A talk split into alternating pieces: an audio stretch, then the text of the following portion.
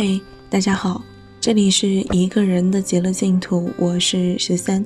今天要给大家分享的文章来自北城，名字叫做《没什么感同身受，我只能独自承受》。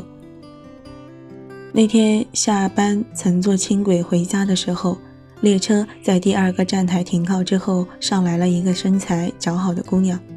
她站在我的面前，不像其他人一般盯着手机看。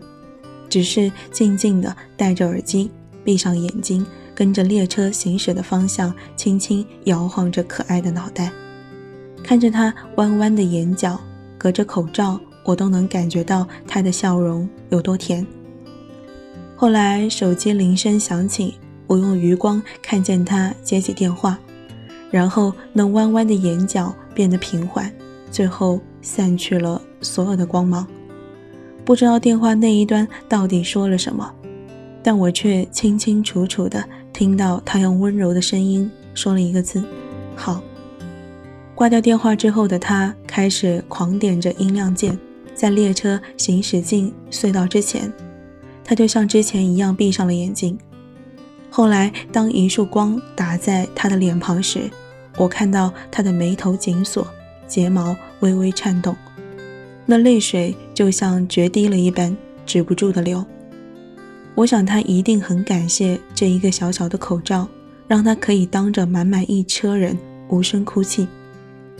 我避免视线朝向他，却在心里牵动着他的一举一动。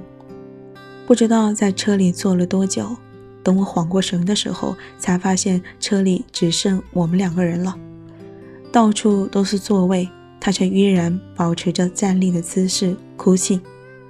终点站到了，我掏出包里的纸巾，全部拿出来叠整齐之后，趁着起身下车的间隙递到了他的手里，然后就径直离开了。我错过了回家的站台，但列车却让我感受了一个女孩千丝万缕的情绪。虽不相识，但她却不是一个人在难过。我一直都在他亲密距离里，直到列车停下，直到他的眼泪干涸。我转向对面，坐在椅子上，等待末班车到来。后来吹来一阵凉凉的微风，我才发觉裤子已经湿透，全是那个女孩心碎的泪水，满到从口罩里溢出来。鲁迅先生在《而已集》中说：“人的悲欢并不相通。”我只觉得他们吵闹，可是今天我却觉得这份悲欢有时也不吵闹，它也需要小小的关怀。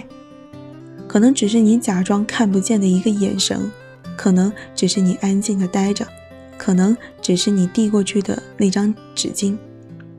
小时候难过了，可以到父母的怀里躲一躲；后来长大了，只能在自己的被窝里躲一躲。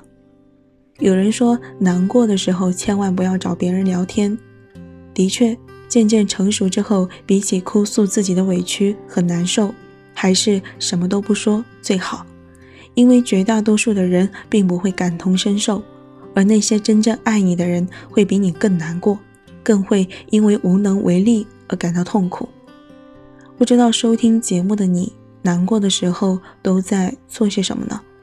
我难过的时候会疯狂的看书，看疲倦之后，手机刚好充满电，然后戴上耳机播放音乐，声音刚刚盖过人群的声音，选一条城市最长的交通线，放空自己，什么都不去想，然后一路坐到终点站。人在难过的时候，总会觉得被全世界欺负了一样。那天总会下雨，回家的路总是很长。甚至在平地上都能崴到脚，洗个澡都能停水。我知道生活里的确没有什么感同身受，不过是如人饮水，冷暖自知罢了。但我们更应该学会的是和自己和解，毕竟众生皆苦，唯有自度。好啦，今天的文章就给大家分享到这里。最后呢，感谢大家的收听，我们下一期再见。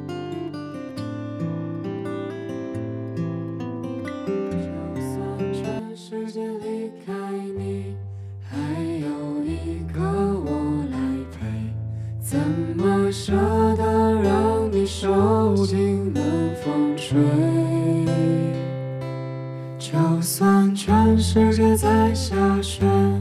就算候鸟已南飞，还有我在这里痴痴的等你归。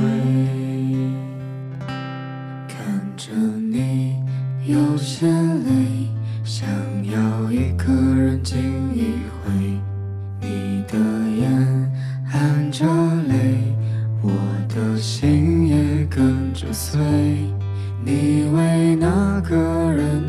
罪，为他扛下所有罪。我为你执迷不悔，整夜无法入睡。就算全世界离开你，还有一个我来陪，怎么舍得让你受尽冷风吹？